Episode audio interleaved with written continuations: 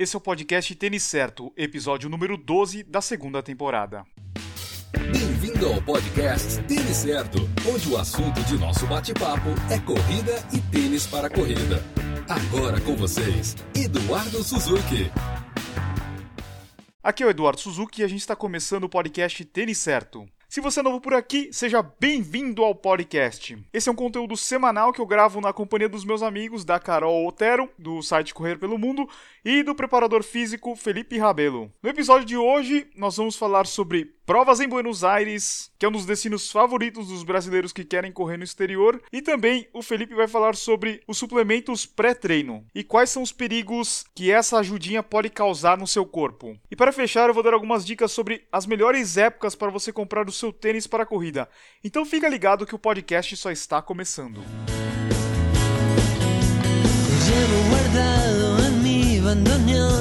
un bocado de tu aire quien no quiere olvidarte. Buenos Aires. Eu já falei algumas vezes aqui que eu sou formado no Canadá em administração de empresas, mas o que você não sabe é que o meu minor, que é a segunda formação, é em estudos espanhóis. O que é estudos espanhóis? É estudo da língua espanhola, né? Uma das coisas que eu mais gostava desse curso era da literatura latina. Então eu tenho uma paixão aí tanto pela língua espanhola quanto pela história aí da América Latina. E um dos países que eu gosto bastante é a Argentina. E eu acho legal que a Carol vai falar sobre Buenos Aires hoje, a capital argentina. Então, se você está querendo estrear uma prova internacional numa cidade bacana, Buenos Aires é a sugestão que a Carol traz no quadro Correr pelo Mundo. Correr pelo Mundo, com Carolina Otero. Tudo bem com vocês? Vamos para mais um quadro Correr pelo Mundo aqui na segunda temporada do podcast Tênis Certo. E hoje o nosso tema é Buenos Aires. Sim, vamos falar da capital argentina hoje. Na lista de posts mais acessados lá do site Correr pelo Mundo, Buenos Aires é disparado um destaque. Não é à toa que a cidade é preferência de milhares de brasileiros por estrear uma prova internacional. A capital argentina oferece um calendário recheado de corridas o ano inteiro, ótimas opções de gastronomia e hotelaria, passeios inesquecíveis e a oportunidade de conhecer uma cultura diferente a pouquíssimas horas de avião do Brasil. Como no Brasil, o calendário de provas por lá é um pouquinho parado em janeiro e fevereiro. Eu me atreveria a dizer até que é mais parado que no Brasil. Mas agora em março o calendário voltou a bombar e são muitas as opções de boas provas em todas as distâncias. E a gente vai falar das principais dela agora. O circuito sul-americano, que a gente conhece aqui no Brasil com as provas que tem em Floripa e São Paulo, também tem sua edição portenha, que em 2017 acontece no dia 9 de abril, com distância única de 21 quilômetros. Fique atento porque o percurso ainda não está confirmado, mas segundo o site oficial da prova, terá largada no Autódromo de Buenos Aires, bem ao sul da cidade, ou seja,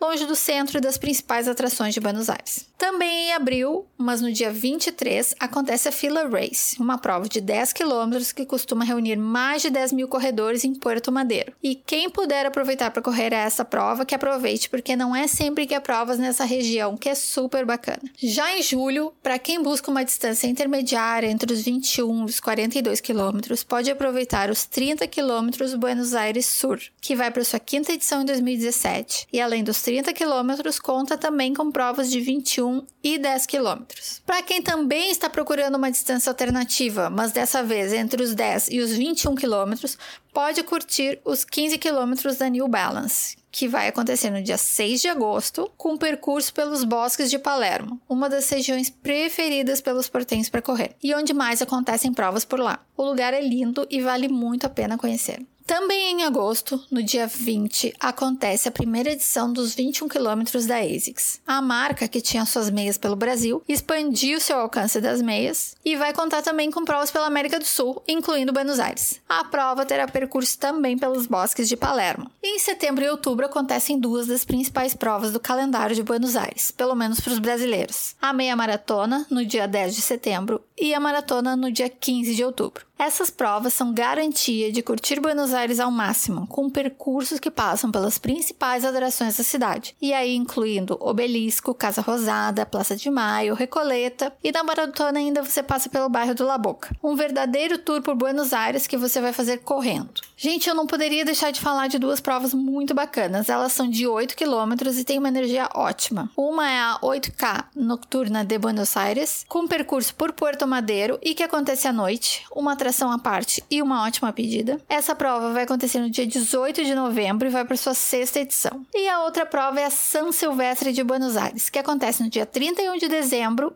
com um percurso lindo pelo centro da cidade, passando pela 9 de Julho, o Obelisco, a Avenida Corrientes, com seus teatros, passa também pela Praça de Maio, Casa Rosada e Catedral, que estão ali na volta, ou seja, quem for passar o ano novo em Buenos Aires, essa prova é imperdível, gente. Era isso por hoje, pessoal. Obrigada mais uma vez pela sua companhia. Voltamos na próxima semana com mais dicas para você correr pelo mundo. Não deixe de visitar o nosso site www.correrpelomundo.com.br e nas nossas redes sociais estamos lá como Correr pelo Mundo, Instagram, Facebook e Twitter. Um abraço e até semana que vem.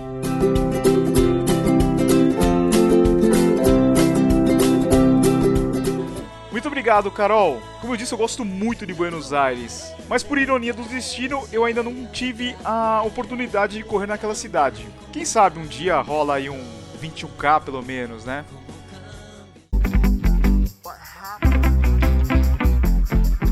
Pré-treino. Você toma alguma coisa antes de começar a correr?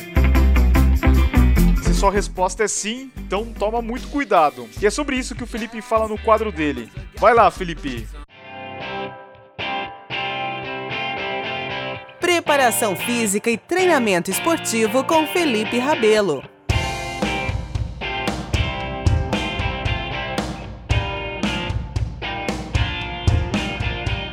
E aí galera, tudo bom? Eu sou o Felipe Rabelo, eu sou preparador físico de atletas e hoje a gente continua o nosso podcast têniscerto.com em parceria com o Eduardo Suzuki. No episódio de hoje a gente vai falar sobre a utilização de suplementos pré-treino para a corrida. E você, sabe o que é suplemento pré-treino? Bom, o pré-treino é o tipo de suplemento que tem em sua composição substâncias estimulantes, mas não é aquele tipo de suplemento que você toma antes do treino, como por exemplo maltodextrina ou qualquer um desses carboidratos para te dar energia na hora do treino. E sim aquele suplemento que te dá um gás a mais porque ele acelera bastante o seu organismo. Mas aí que tá. O objetivo da nossa conversa hoje não é para indicar nenhum tipo de pré-treino ou fazer algum tipo de propaganda, mas sim falar de quais são as desvantagens de você utilizar pré-treino que tem como característica substância estimulante. A maioria das pessoas utilizam o pré-treino naqueles dias em que se sentem mais cansados, um dia cheio de trabalho e tem que fazer o treino de corrida ali no começo da noite. Mas o grande problema é o efeito mascarante que esse tipo de suplemento pode causar. E um desses efeitos é perder a noção dos limites do corpo. Como o efeito desse suplemento te faz sentir muito mais disposto e acelerado, te dá a falsa impressão de que você está bem para realizar um treino mesmo naqueles dias de muito cansaço. E é aí que mora o perigo. Você acredita que pode realizar mais uma série ou mais um tiro do treino intervalado, só que na verdade o corpo já te mandou vários sinais de que não dá mais para continuar e, como consequência, você corre o risco de lesões pela sua própria negligência. Eu já perdi as contas de quantas pessoas eu já vi tomar suplemento pré-treino e, de uma certa forma, se tornar dependente dessa substância. E a razão é: ah, mas eu só consigo treinar bem se eu tomar antes. Mas o grande detalhe é que as pessoas depositam toda a esperança na melhora do desempenho no suplemento. O próprio nome já diz que é um complemento alimentar. Então, corredor, foque nas coisas importantes do seu treinamento, da sua preparação, utilize os suplementos que o seu nutricionista te indicar para você usar nos momentos certos e dentro do período que ele estipular como adequado. Ok, corredores? Chegamos ao fim de mais um episódio. Eu espero que vocês tenham gostado. Não deixe de mandar sugestões e críticas. Lá no meu site, feliperabelo.com, você tem acesso a mais conteúdo sobre treinamento de atletas e também a agenda das minhas palestras e cursos. E me segue lá no Instagram também, Felipe N. Rabelo. Até a próxima, valeu!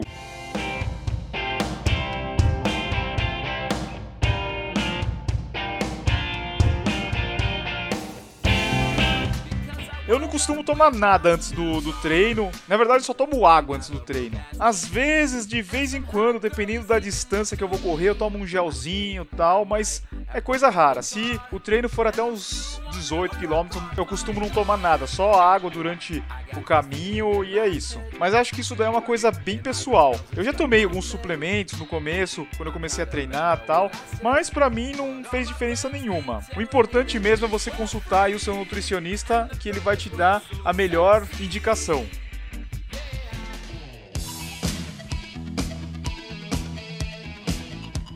E agora vamos falar um pouquinho sobre tênis barato. Na verdade, vamos falar qual é a melhor época para você comprar o seu tênis para corrida gastando menos. Uma coisa que você precisa ficar bastante atento é a época do mês do ano.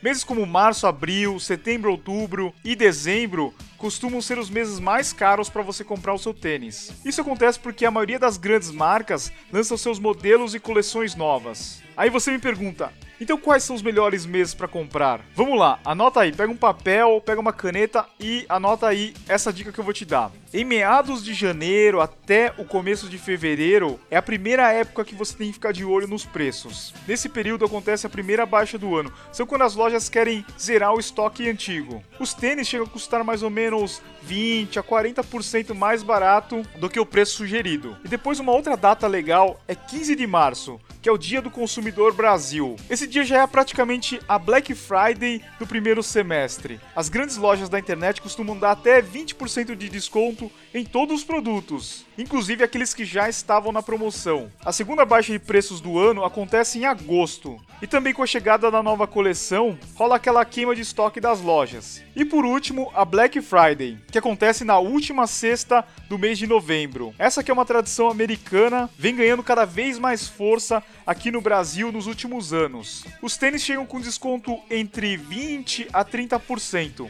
Na minha opinião, essa é a melhor época do ano para você comprar o seu tênis novo. E esquece aquela coisa de Black Fraud que ficou popular aqui no Brasil. Hoje o Procon começa a guardar o histórico de preços alguns meses antes de acontecer a Black Friday e depois as lojas que tiverem cometendo alguma infração, aquelas coisas de aumentar o preço e depois diminuir, elas são punidas. Então a coisa tá ficando bem séria aqui no Brasil, principalmente nesse controle. E outras duas dicas importantes para você que não quer perder nenhuma promoção, primeiro é você assinar a newsletter do Tênis Certo. Para você assinar é bem simples, você vai na, na lateral do site e você preenche só o seu e-mail